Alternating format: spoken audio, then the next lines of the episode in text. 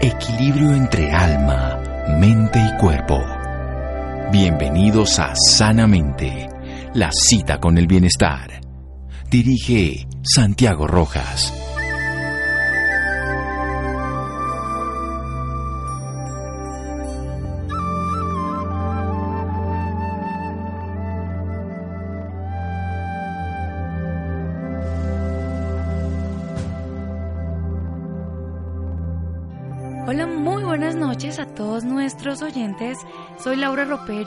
Todos los viernes, los estamos acompañando hoy para contarles sus historias de vida.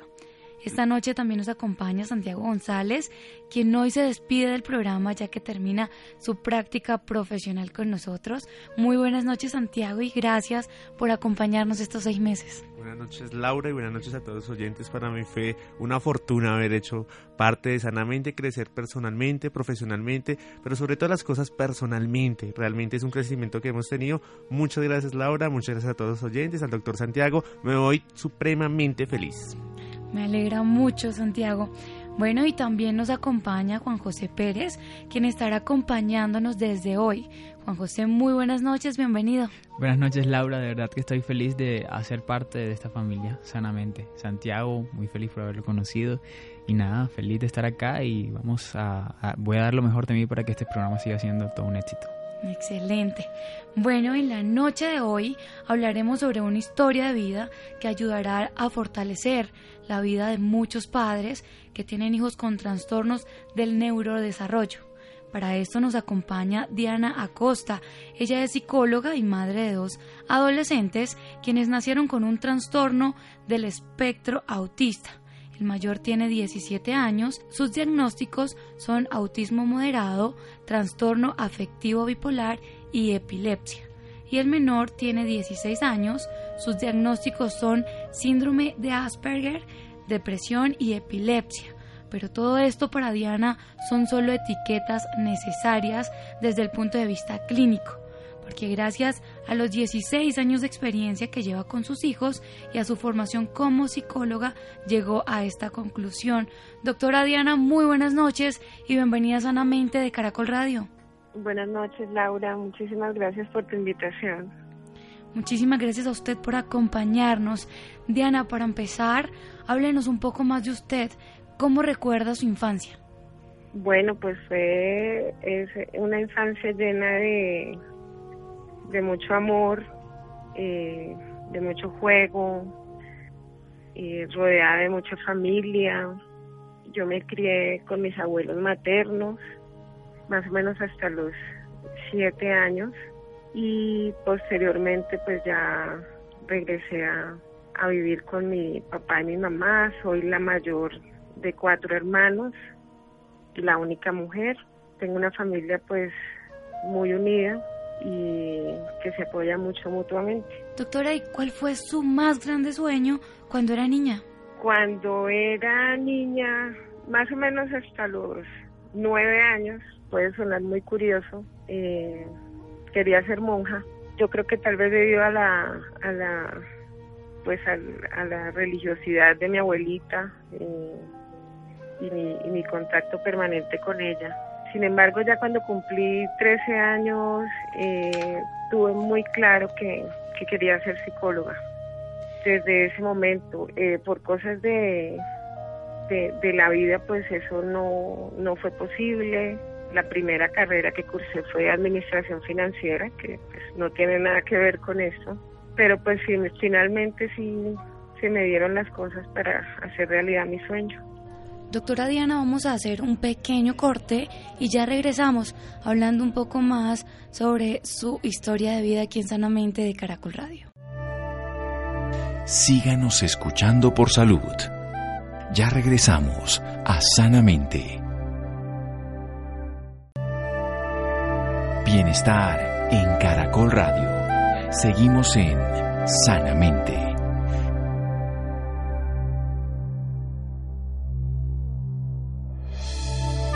Continuamos en Sanamente de Caracol Radio hablando un poco más con la doctora Diana Acosta, quien nos está hablando sobre su historia de vida. ¿Y cómo fue todo esto, doctora? ¿Cómo empezó la carrera? ¿Qué la motivó a estudiar psicología? Bueno, eh, pues en primer lugar, que ya, ya era mi sueño. Eh, en segundo lugar, la, la condición de mis hijos. Eh, más o menos desde el año, en el año 2005, yo empecé a apoyar otros padres, primero desde un grupo de apoyo y posteriormente desde mi fundación, que es una fundación dirigida a niños con autismo de bajos recursos. Entonces, en ese proceso que yo que yo inicié de apoyar a los padres, de realizar talleres, eh, orientarlos, eh, pues fue creciendo también mi, digamos, mi, mi interés en ese tema.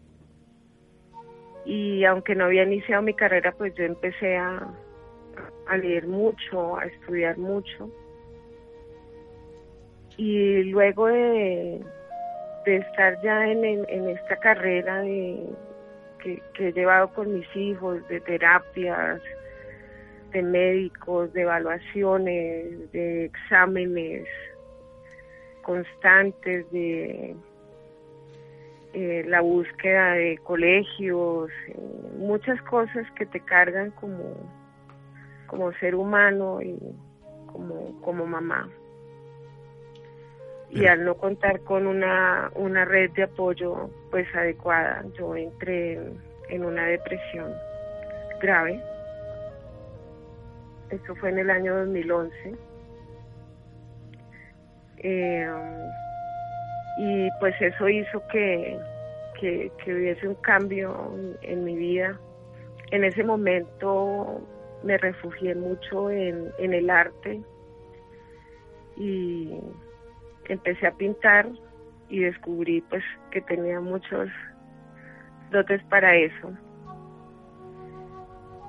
Y pensé que hasta ahí llegaba, digamos, esa, e, e, esa, esa historia o esa etapa o ese episodio, pero en el año 2014 me sucedió nuevamente, tuve otra crisis mucho más fuerte, eh, pues caí en una depresión profunda y yo te escribía en algún momento que, que yo sentí que me perdí, me perdí a mí misma, perdí mi norte, sentí que caí en un abismo. Sin embargo, después de todos estos años, eh, después de haber culminado mi carrera, yo pienso que, el ser humano no, no se pierde, se reinventa, se transforma, se reescribe y eso fue lo que hice yo. Perfecto, doctora, nos agrada mucho como nos viene contando. Anteriormente decía algo supremamente importante y son esas etapas de la vida. Quisiera que por favor nos contara esa etapa que la mayoría de mujeres siempre está deseando y es llegar a ser mamá. ¿Cómo fue esa redacción cuando usted se entera que va a ser mamá por primera vez y cómo no una segunda vez también al estar embarazada? Pues fue algo maravilloso porque en algún momento un médico me dijo que que yo no podía tener hijos. Entonces cuando, cuando supe que estaba embarazada por primera vez, eh, lloré de la felicidad. Mi esposo también. Fue un hijo muy, muy deseado, de hecho los dos. Y empezó un embarazo eh, completamente normal. Eh, hasta los siete meses que tuve una amenaza de parto prematuro y pues el parto fue por cesárea. Sin embargo, el, el, bebé pues no respiró de inmediato, pero pues hay algo, digamos, muy contradictorio porque hay una calificación que se llama APGAR, eh, que contempla pues todo el estado en el que nació el bebé, respiró, etcétera, y la calificación fue 9.5 digamos que en ese momento pues no pasó nada grave y su desarrollo pues fue normal hasta los 17 meses, que fue cuando empezó toda esta historia del autismo. Perfecto, doctora. Con lo que nos está contando, entonces, ¿sí existieron eh, dificultades durante el embarazo cuando venían en camino los bebés? Con los dos tuve una amenaza de parto prematuro, con el, con el, con el fue cuando tenía cinco meses de gestación. Sin embargo, eh, a lo largo de estos 16 años, eh, todos los, profesionales que, han visto los niños, pues me han dicho que no, no tiene relación directamente con el autismo, ¿no? Doctora, eh, doctora, ¿usted sabía cuando estaba embarazada que su hijo, con su primer hijo, iba a nacer con estas dificultades? No, no, es algo, es algo imposible eh, de saber porque, digamos, eh, por ecografías cuando, cuando analizan el bebé, pues todo está normal. Eh, fisionómicamente el niño está bien y, no se detecta como, por ejemplo, si se puede detectar el síndrome de Down, ¿no? Entonces, no, no sabía y por lo mismo, pues sí, también jamás había escuchado la palabra autismo. Doctora, ¿y cuando nació su hijo y fue diagnosticado, cómo fue su reacción y pues la de su esposo? ¿Qué pensaron en ese momento? Bueno, a él lo diagnosticaron eh, a los dos años, al mayor a los dos años, al menor a los tres años y medio. Y yo diría que eso es un terremoto de 9.5. O sea, el piso se te mueve por completo y todo queda fuera de lugar. Eh, tú no tienes ni idea en, en, qué campo estás, no sabes qué es autismo, no sabes qué tienes que hacer. Sobre todo hace, hace 16 años que, que aquí en Colombia estábamos prácticamente en ceros en ese tema. Entonces es algo muy complejo eh, y, es por esa razón que, yo ahorita tengo todos mis esfuerzos encaminados a, poder orientar a, otras familias que se encuentren eh, o iniciando en este camino o que ya lo hayan iniciado, porque si lo complicado que es y lo difícil que es estar sin una guía en, algo así. Doctora, usted nos dice que ellos fueron diagnosticados cuando tenían 3 y 4 años. ¿Qué veía usted de raro en ellos antes de ser diagnosticados? Digamos que las principales alarmas eh, fueron en los dos la pérdida del lenguaje porque los dos habían iniciado su desarrollo a nivel de lenguaje, eh, con las palabras que empieza a decir un bebé, papá, mamá, tete, agua. Eh, ellos tenían contacto visual, o sea, te miraban a los ojos, tú los llamabas por el nombre y ellos respondían. Y de un momento a otro esas habilidades se fueron perdiendo. Eh, lloraban mucho, lloraban mucho eh, a veces gritaban eh, y tenían comportamientos que en ese momento pues yo no sabía realmente qué eran, en este momento sé que eran conductas estereotipadas, que por ejemplo se mecían, eh, movían los brazos arriba y hacia abajo, que eso se llama aleteo, no tenían juego simbólico, es decir, tú le dabas un carro y ellos no sabían que el carro lo mueves y hace run run, o tú le das un bebé y, lo carga como bebé e intenta darle tetero, ese tipo de cosas. O por ejemplo, eh, mi hijo mayor que en algún momento no me reconoció. Yo llegué por él al jardín, él tenía dos años y medio y no supo quién era yo que fue un evento completamente devastador. Entonces en ese momento inicia la carrera y bueno, vamos al médico, tienen que hacer esto. Eh, lo primero fue la alarma pues en el jardín donde, donde estaban, porque en el momento de la entrega de informes nos dice la profesora, bueno, su hijo no hace nada de lo que debe hacer un niño de dos años. Entonces ahí inicia ya todo el proceso de evaluación, exámenes, etcétera, para llegar al diagnóstico.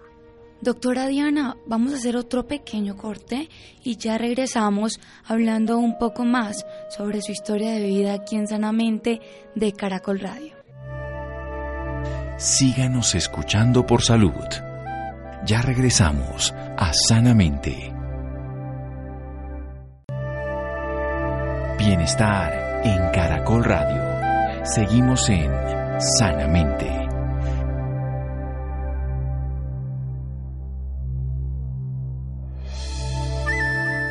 Continuamos en Sanamente de Caracol Radio hablando sobre la historia de vida del psicóloga Diana Acosta.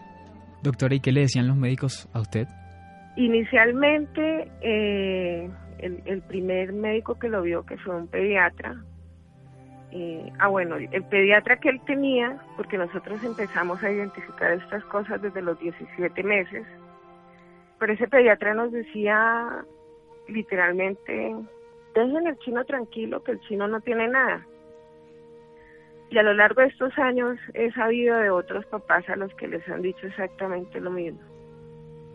Uno como mamá o como papá, uno sabe que algo está pasando, que algo no está bien, y es quien mejor conoce a su bebé.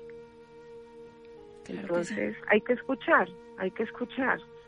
Doctora, en todo este eh, proceso, ¿quién fue el apoyo más grande para ustedes el apoyo más grande para, para mi esposo y para mí, yo creo que hemos sido el uno para el otro.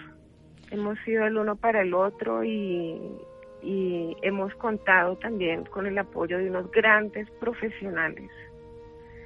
Tú sabes que en, en este, en, esto del autismo es necesario tener un equipo interdisciplinario. Entonces hemos contado eh, con excelentes profesionales en neuropediatría, en psiquiatría, eh, psicología y tanto así que ya son profesionales que ven, que ven mis hijos hace más de 10 años. Doctor, ¿y cómo fue su segundo embarazo? ¿Los médicos le, le dijeron en algún momento que podían hacer con la misma patología de su primer hijo? No, fíjate lo que pasó aquí. Ellos apenas se llevan un año y dos meses.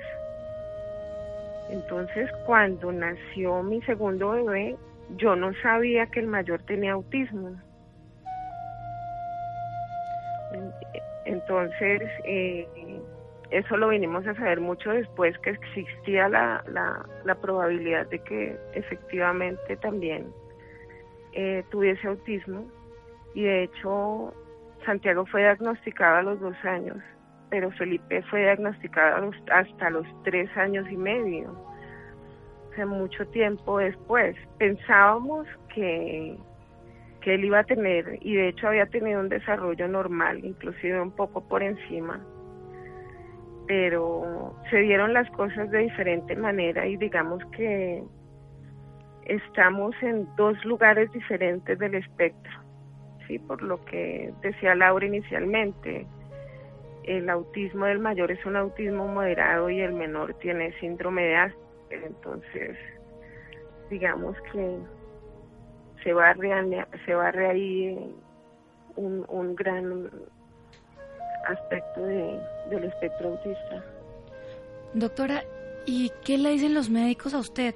¿Por qué ocurrió esto en sus dos hijos? Bueno, mira, eh, esa es una pregunta que hemos hecho desde el inicio. La respuesta siempre eran, bueno, eh, si debe haber una, una, una base genética eh, y, y, algún eh, elemento de tipo ambiental eh, lo disparó. pues como es bien sabido, no existe, en este momento no es conocida una, una causa del autismo, pero en este momento estamos formando parte de un estudio que se está haciendo a nivel genético, porque resulta que sí existen algunos eh, síndromes que generan eh, el autismo. A ellos ya les habían hecho unas pruebas genéticas eh, cuando tenían más o menos siete años, pero no arrojaron ningún resultado. Como ha avanzado ya el tema de la genética tanto, entonces ahorita estamos formando parte de un estudio que está realizando una universidad de aquí de Colombia, muy prestigiosa, con unas organizaciones de Estados Unidos. Y esa pregunta yo creo que se la hacen todos los padres. claro que llega un momento en el que ya tú no te preguntas eh, por qué, sino que te preguntas para qué. Sí, señora. Y es algo pues que ese para qué ya nosotros lo tenemos muy claro. Claro que sí, eso es muy importante saberlo porque casi siempre en todos los casos como, como parecidos al suyo, las personas siempre se preguntan por qué a mí. Y es muy importante saber para qué, porque con esto, como usted lo está haciendo actualmente, está ayudando a muchas personas a saber llevar todos estos procesos. Bueno, doctora, ¿qué es lo más difícil que ha vivido en todos estos procesos usted? Han habido muchos, muchos momentos muy, muy difíciles, pero yo creo que los más difíciles que, que he vivido eh, han sido las hospitalizaciones de mis hijos, porque a los dos los he tenido internados eh, en una clínica psiquiátrica. Y la primera vez que lo hice con cada uno eh, fue, fue un momento que es, es un momento que uno no se espera jamás porque a ti te dicen tiene autismo y, tú te quedas con eso, o sea, tú piensas listo y ya te de, alguna manera te acomodaste, eh, de alguna manera asumiste ya que ese es el camino que llevas. Pero cuando empezó la adolescencia y todo empezó a, cambiar, eh, porque si te fijan, pues no tienen un solo diagnóstico, así hay, hay comorbilidad. Entonces todo el cuadro empezó a cambiar y, ese momento de, tomar la decisión y decir, tengo que internar a mi hijo porque no puedo manejarlo. Doctora, también usted nos contaba anteriormente que en algún momento de su vida tuvo dos cuadros de depresión. ¿Cómo logró salir de estos duros procesos? Eh, bueno, mi esposo ha sido, eh, yo creo que mi bastón la persona que, me ha ayudado a, salir de, de, esos eh, momentos tan difíciles. Y he tenido apoyo también eh, a nivel eh, de salud mental, dos grandes profesionales. El arte también fue un gran apoyo para mí. Y definitivamente tomar la decisión de, iniciar mi carrera. Eso, eso fue también, eh, digamos, el, punto de inflexión para darle otra dirección a mi vida. Doctora, usted también contaba que sus hijos estuvieron en, clínicas psiquiátricas. ¿Por qué? O sea, ¿cómo fue todo este proceso? ¿Qué le dijeron los médicos? Bueno, eh, todo, todo esto empezó en, ahorita que, que, ellos iniciaron la adolescencia, empezaron a, a, mostrar inicialmente el mayor eh, unos cuadros em, diferentes a, a, lo que implica el autismo. ¿A qué me refiero con esto? Em, no sé si, si si, si me entiendan, bueno, lo que voy a decir, en algunos momentos algunas conductas eh, que hacían que su estado de ánimo fluctuara mucho.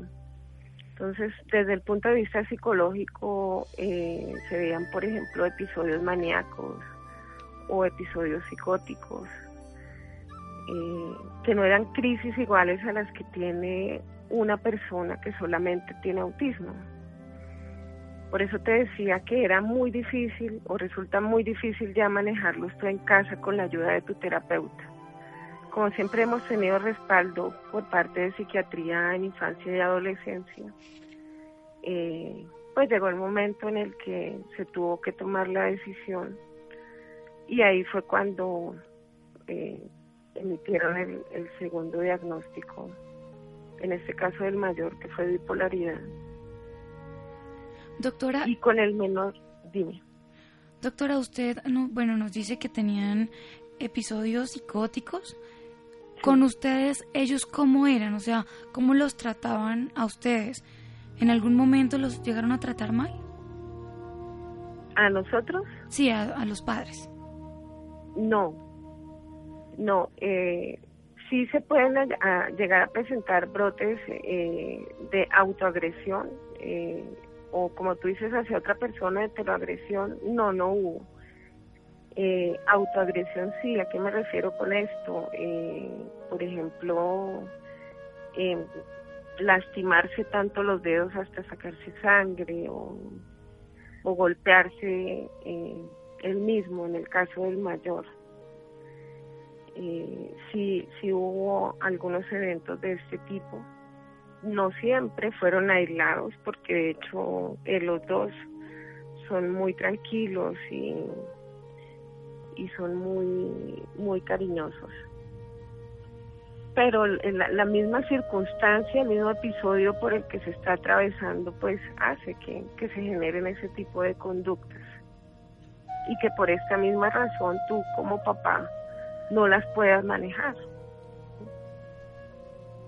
Perfecto, doctora. Pues todo lo que nos cuenta nos lleva hacernos más preguntas. Realmente es una gran experiencia todo lo que ha vivido y precisamente desde su experiencia usted dice que los nombres de estos diagnósticos son etiquetas. ¿Por qué? Son etiquetas ¿por qué? porque a partir de ahí la sociedad se encarga de seleccionar si tú puedes formar o no parte de ella. Si tú estás calificado para estar en el por decirlo así, en el estante social. Si tú puedes tener voz y voto, si tú eres útil o no. Entonces por eso hablo yo que simplemente es una etiqueta. Ahora, que resulta eh, desde el punto de vista clínico absolutamente necesario tener un diagnóstico, sí. ¿Por qué? Porque a partir de ahí tú vas a saber qué cómo tienes que intervenir, ¿sí me entiendes? Y cómo te vas a enfocar. Pero a nivel de, de sociedad, ponerle una etiqueta a una persona es anularla. O sea, es lo mismo que ponerle un precio a un producto. Si está caro, no lo compro. ¿Sí me entiendes? Sí, claro que sí. Doctora, eh, entre otras cosas, usted nos comentaba acerca de, lo difícil que ha sido pues incluirlos a ellos en un colegio. Eh, ¿Cómo ha sido ese proceso de, poder llevarlos a la escuela, de que ellos aprendan como con los otros niños? Bueno, fue fue muy difícil eh, con el mayor, digo fue porque se graduó como bachiller ahorita en diciembre. casi que recorrió a Bogotá buscándole un jardín después de que fue diagnosticado. En muchos me decían que no sin siquiera conocerlo. Y ya eh, llegó un momento en el que, bueno, logré encontrar un buen colegio donde cursó primaria, otro eh, donde cursó todo el bachillerato. Luché mucho para el tema de, la inclusión. Él siempre ha estado eh, con la compañía de una terapeuta que en algún momento les llamaban sombra, pero en este momento pues es una terapeuta acompañante. Eh, muy importante el apoyo que te brinde la institución educativa. Y te digo porque en el caso de, mi hijo menor, también fue una maratón eh, encontrar colegio. Cuando pensamos que ya habíamos encontrado uno y llevaba ocho años en esa institución, mi hijo fue víctima de bullying. Eh, y fue algo terrible, fue algo devastador. Eh, duré dos años en procesos legales que no condujeron a nada porque cerraron el caso. Porque luchar con una institución, eh, digamos que, que maneja cierto nivel de, familias con, un nivel económico bastante elevado. Es difícil. Em, y ahora estoy viendo yo secuelas de todo lo que ocurrió. Doctora, vamos a hacer otro pequeño corte y ya regresamos hablando sobre estos procesos por los que tuvo que pasar usted con sus hijos aquí en Sanamente de Caracol Radio. Síganos escuchando por salud. Ya regresamos a Sanamente. Bienestar en Caracol Radio. Seguimos en Sanamente.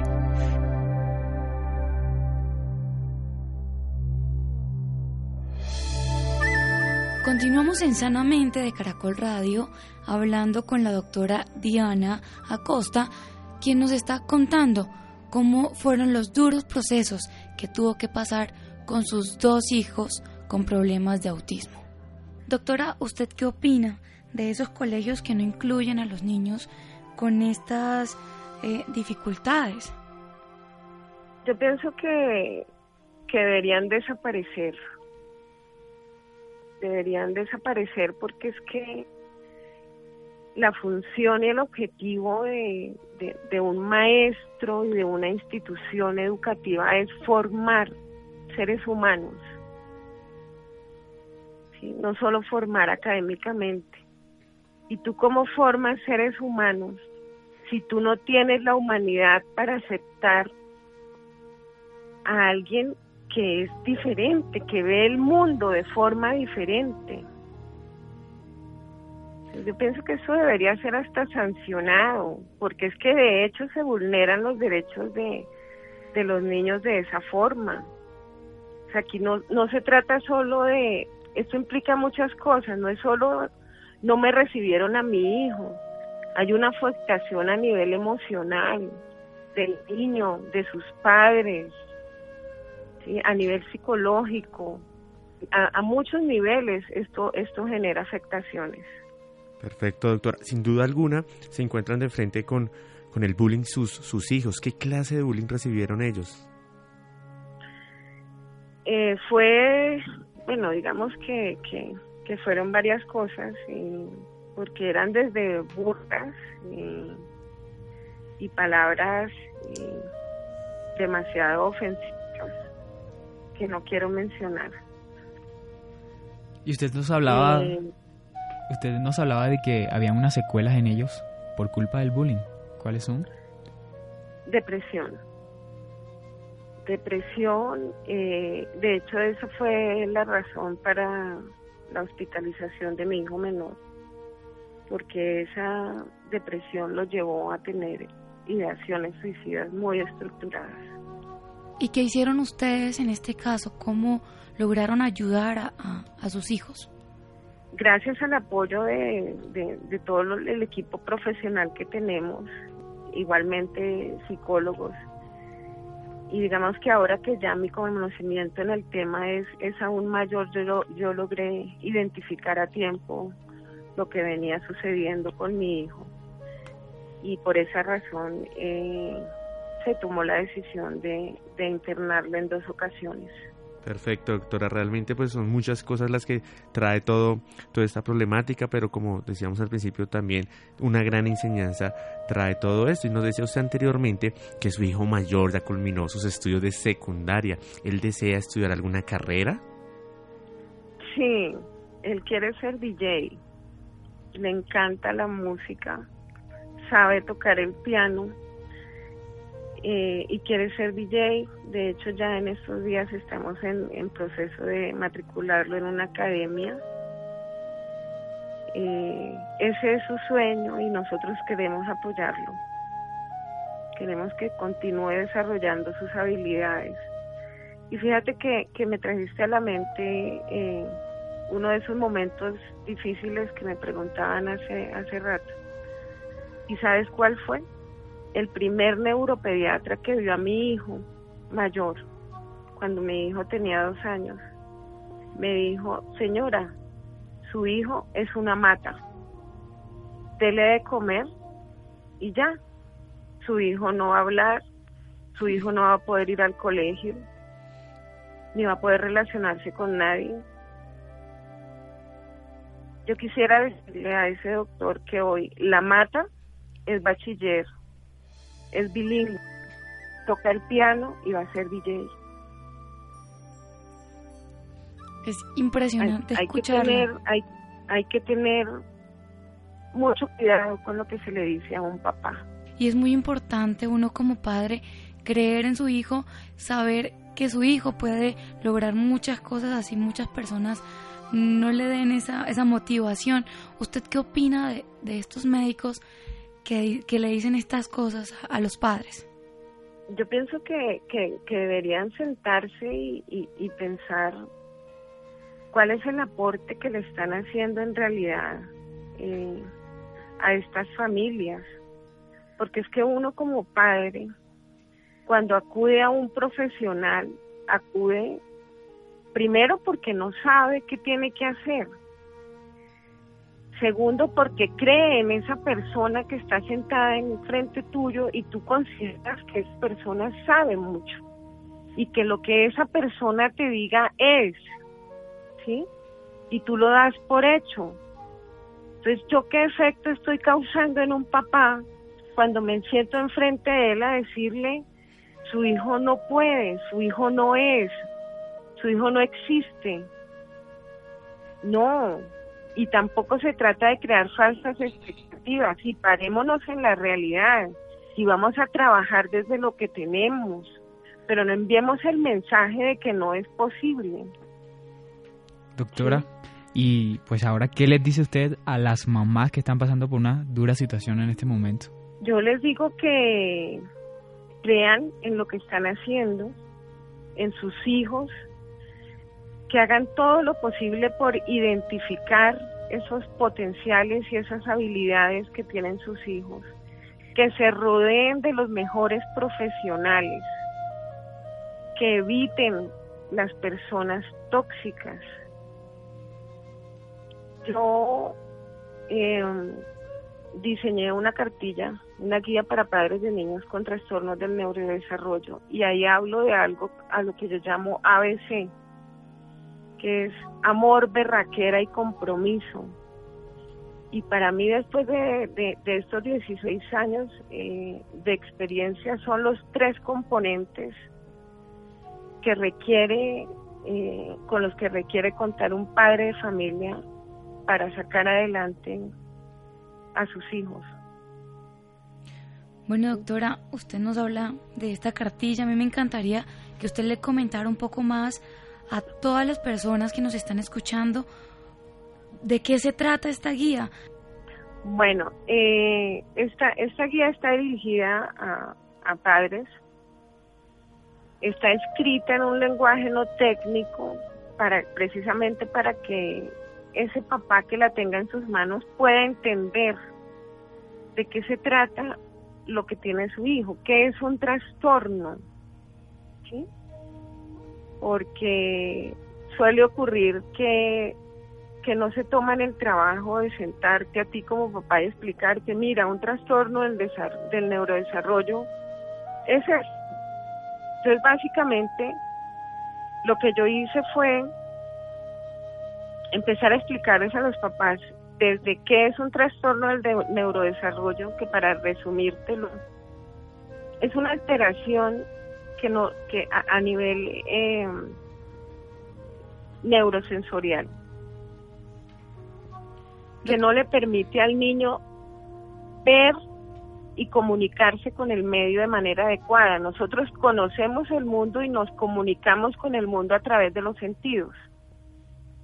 Entonces en estos niños no existe esa integración necesaria para poder hacerlo de manera adecuada. Entonces allí también en la guía yo les digo, bueno, ya sé que mi hijo tiene este trastorno del neurodesarrollo que tengo que hacer. Innegablemente terapias, terapias integrales. Cuando digo terapias estoy hablando de terapia ocupacional, de fonoaudiología, de terapia física de ser necesario y psicología. Doctora, ¿y dónde la pueden conseguir? Eh, ¿Dónde se pueden contactar con usted las personas interesadas? Bueno, en este momento, eh, ¿puedo darles mi número? Sí, claro que sí. Bueno, mi número eh, de WhatsApp es 317-720-14 1477. Y mi correo es psicodiana.acosta b, b pequeña, arroba. Estoy en ese momento eh, trabajando en, en, hacerle algunas reformas para sacar eh, una nueva una nueva producción. Excelente. Bueno, y ya para finalizar, ¿qué consejo le da a todos esos padres que nos están escuchando y tienen hijos con trastornos del neurodesarrollo? Que, que continúen, que, que crean que sí se puede, que sí es posible, que si necesitan orientación y guía, estoy para servirles, que esa es mi finalidad, ese es mi para qué, que no, de, no decaigan ni un solo día, que se asesoren muy bien antes de tomar una decisión y que se rodeen de las mejores personas. Muchísimas gracias, doctora Diana, por acompañarnos y por contarnos esta gran historia con la que está ayudando a muchísima gente. Muchísimas gracias por acompañarnos esta noche en Sanamente de Caracol Radio. Bueno, Laura, muchísimas gracias por la invitación y espero haber aportado mi granito de arena con esta historia. Bueno, y muchísimas gracias también a todos nuestros oyentes por acompañarnos una noche más aquí en Sanamente de Caracol Radio.